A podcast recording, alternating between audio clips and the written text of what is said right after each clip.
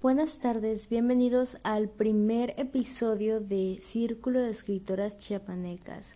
¿Qué es Círculo de Escritoras Chiapanecas? Bueno, es un proyecto independiente hecho por dos mujeres que tiene como objetivo darle difusión a la literatura eh, escrita por mujeres precisamente oriundas de Chiapas. Y bueno, vamos a estar subiendo distintos podcasts em, de lecturas de cuento, poesía y otros em, géneros literarios escritos pues por mujeres eh, de Chiapas. Y bueno, el primer, eh, en este primer episodio le toca a la autora Kiara Fernández, oriunda de Tapachula, y este cuento fue parte de la segunda antología de escritoras mexicanas. Se llama En el esófago. Espero lo disfruten. Nadie supo qué sucedió con él. Cuando la policía llegó, ni siquiera encontraron su cuerpo. Le decían cheque. Trabajaba como ayudante de albañil. Tenía una niña pequeña y una esposa, Elvira, quien se ganaba la vida lavando ropa. Fui yo misma la que marcó el número de emergencia y estuve cuando ella lo reportó como extraviado. Al colgar me miró con los ojos vidriosos, entonces dejé que sus manos curtidas, casi varoniles, se posaran en mi espalda y la abracé con gran pesar. Lloramos juntas. Vivíamos en un edificio de tres pisos, con pequeños apartamentos en donde apenas cabía la cama, alguna cocina improvisada, un mueble viejo y una televisión de caja. Debieron haber pasado años desde que habían pintado las paredes que, además de descoloridas, estaban agrietadas. Por las noches escuchaban los ladridos de los perros rabiosos hambrientos y el chillido de las ratas escondidas en los hoyos de las escaleras. La estancia no era agradable, pero era lo único que podía pagar, siendo una universitaria y estando tan lejos de mi familia. En el edificio habitaban mayormente mujeres, no había hombres, excepto Cheque, el marido de Elvira. Nos hicimos amigas una noche lluviosa. Afuera el cielo rugía y yo estaba fumando recargada en el marco de la ventana mientras sorbía café caliente. De no haber sido por el sonido de sus nudillos contra la puerta, habría seguido pensando que el llanto desgarrador de su niña se debía a un simple berrinche de infante. Elvira era una muchacha muy menuda en realidad demasiado delicada excepción de las manos callosas, signo de una vida de trabajo duro desde los diez años. En cuanto abrí la puerta, los ojos grandes y negros me miraron inundados de desesperación.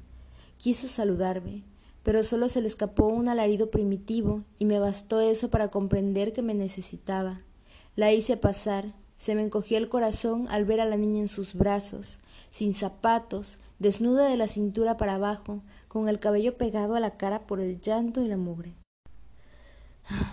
No quería molestarte, susurró mientras le servía café y le daba unos bombones a la criatura. Ella me dijo que él casi no se portaba así, salvo cuando se embriagaba, que era un buen hombre. El silencio invadió la habitación, interrumpido por el tintineo de la cuchara disolviendo el azúcar en el café amargo. Ella continuó tratando de excusarlo, más que para convencerme, para creerlo ella misma. Yo no escuchaba, observaba a la niña, sus brazos delgados y diminutos, su panza abultada hirviendo de parásitos y los ojos profundos, inocentes como los de un perro, mientras intentaba mover con sus pequeños y escasos dientes los bombones que le había dado. Elvira miraba hipnotizada cómo el humo del cigarro olvidado en la ventana dejaba su último rastro. Me preguntó si tenía uno para ella. Claro, contesté, y ella fue a recostarse sobre el marco en el que había estado hacía un rato. La noche fue tortuosa y deprimente. Me contó que fumaba desde los quince, se casó a los diecisiete y tuvo a su hija a los diecinueve, la edad que yo tenía cuando entré a la universidad. Cuando no toma, es muy cariñoso. Trató de convencerse, aunque sus manos temblorosas decían lo contrario, por sus dedos ya habían pasado más de tres cigarrillos. Envolví a la niña entre mis sábanas y coloqué una cama improvisada en el poco espacio que quedaba libre. Allí pasaron la noche. Al día siguiente me agradeció y se fue.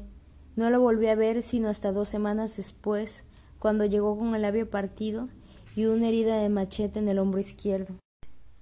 De nuevo durmió en mi cuarto hasta que su marido se perdió en las calles desiertas de la ciudad. Así se repetía el suceso de manera más frecuente hasta que las vecinas comenzaron a murmurar y a preguntarse qué era lo que pasaba. Casi todas estaban conscientes de ello. Elvira, tienes que denunciar. Era lo único que podíamos decirle, pero ella se negaba abruptamente y cambiaba su rostro. Se desfiguraba en una mueca de clara molestia y dejaba de hablar por días. Nadie me comprende. Él es el amor de mi vida y tampoco me pega tanto decía ante la mirada atónita mía y de las demás. Estoy segura de que a todas nos causaba la misma impotencia. Elvira me recordaba mucho a mi madre, lo que facilitó que creciera en mí un rencor hacia ese otro, ese hombre. Y para mi desgracia, no podía evitar mostrarlo cuando me lo topaba en las escaleras del edificio o en los pasillos angostos. Él sabía que Elvira acudía a mí cada vez que la golpeaba y de mis intenciones de separarla de él. Entonces comenzó a intentar boicotear nuestra amistad y empezó una persecución hacia mi persona mediante miradas obscenas y notas amenazantes debajo de mi puerta. Cada vez que salía del cuarto podía verlo desde su ventana, con la mirada clavada en mi cuerpo, me asqueaba y me paralizaba, me hacía sentir violada. No podía decirle a mi madre porque inmediatamente me mandaría a vivir con mis tíos y a mí me gustaba estar sola con mis cigarros, mi café mis libros y mi libertad. Tampoco era de las mujeres que suelen huir. Me quedé y a pesar de todo.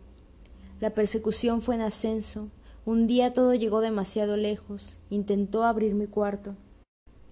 Era de madrugada y no se escuchaba más que los aullidos de los perros y el sonido de los grillos. Percibí como era de costumbre el sonido de sus botas que subían los viejos escalones, pero esta vez se plantaron frente a mi puerta. La perilla se movió enloquecida. Él estaba tratando de irrumpir. Yo no me moví ni un centímetro. Solo escuchaba su, su gélida respiración al otro lado, la muerte en persona dispuesta a llevarme. El terror se apoderó de mí. Quería huir, hacerme pequeña, esconderme entre los recovecos de la habitación. El momento de angustia duró una eternidad hasta que escuché la voz chillona y molesta de Elvira reclamándole. Le exigía respuestas. Él, con palabras casi inentendibles, le decía que no se metiera o la molería a golpes. Elvira ya no cedía. La discusión fue subiendo de tono hasta que la escuché lamentarse y sin pensarlo, tomé un martillo que guardaba entre mi ropa y salí al pasillo. Él había empujado y tenía una navaja con la que había intentado cortarle el rostro. Sentí que la sangre me recorría todo el cuerpo y llegaba a mi cabeza. Instintivamente me lancé hacia él e incrusté una y otra vez la cabeza del martillo entre sus cejas, haciendo abolladuras imposibles de reparar. Yo era un animal furioso protegiendo a su familia del depredador. Cayó convulsionándose mientras Elvira gritaba y se arrastraba hacia atrás. Al poco tiempo él dejó de moverse. Está muerto, dijo. Su voz era apenas un hilo. Cállate, tenemos que hacer algo con el cuerpo le respondí mientras sentía que la vista se me nublaba. La brisa de la madrugada caía sobre nosotras y sin darnos cuenta ya estábamos rodeadas por sombras y muchos pares de ojos. Una mano tocó mi hombro. Creímos que nos delatarían, pero todas las vecinas callaron. Unas se dedicaron a abrazarnos mientras otras arrastraron el cuerpo a través del pasillo hacia un cuarto oscuro, dejando un camino de sangre. Deshacerte de un cuerpo es una labor cansada, sobre todo si usas un solo machete, aunque hay infinidad de, de pares de manos dispuestas. Nos tomó horas de trabajo. Cuando terminamos de despedazar al muerto, lo cocimos en ollas grandes y se los dimos a los perros. Después, Elvira llamó a la policía y denunció la desaparición de su amado marido, que había salido a un bar y no volvía pero nadie la encontró en ningún lugar. Así que la semana la ciudad olvidó el caso. Ya nadie grita en el edificio. Los perros han cenado durante varios días. Presiento que estarán satisfechos un largo tiempo. Gracias. Bueno, y llegamos al final de nuestro primer episodio. Espero que les haya gustado esta lectura, que es un poco fuerte y hasta cierto punto real, pero pues como todo tiene, tiene bastante ficción. Eh, espero que les haya gustado y muchísimas gracias.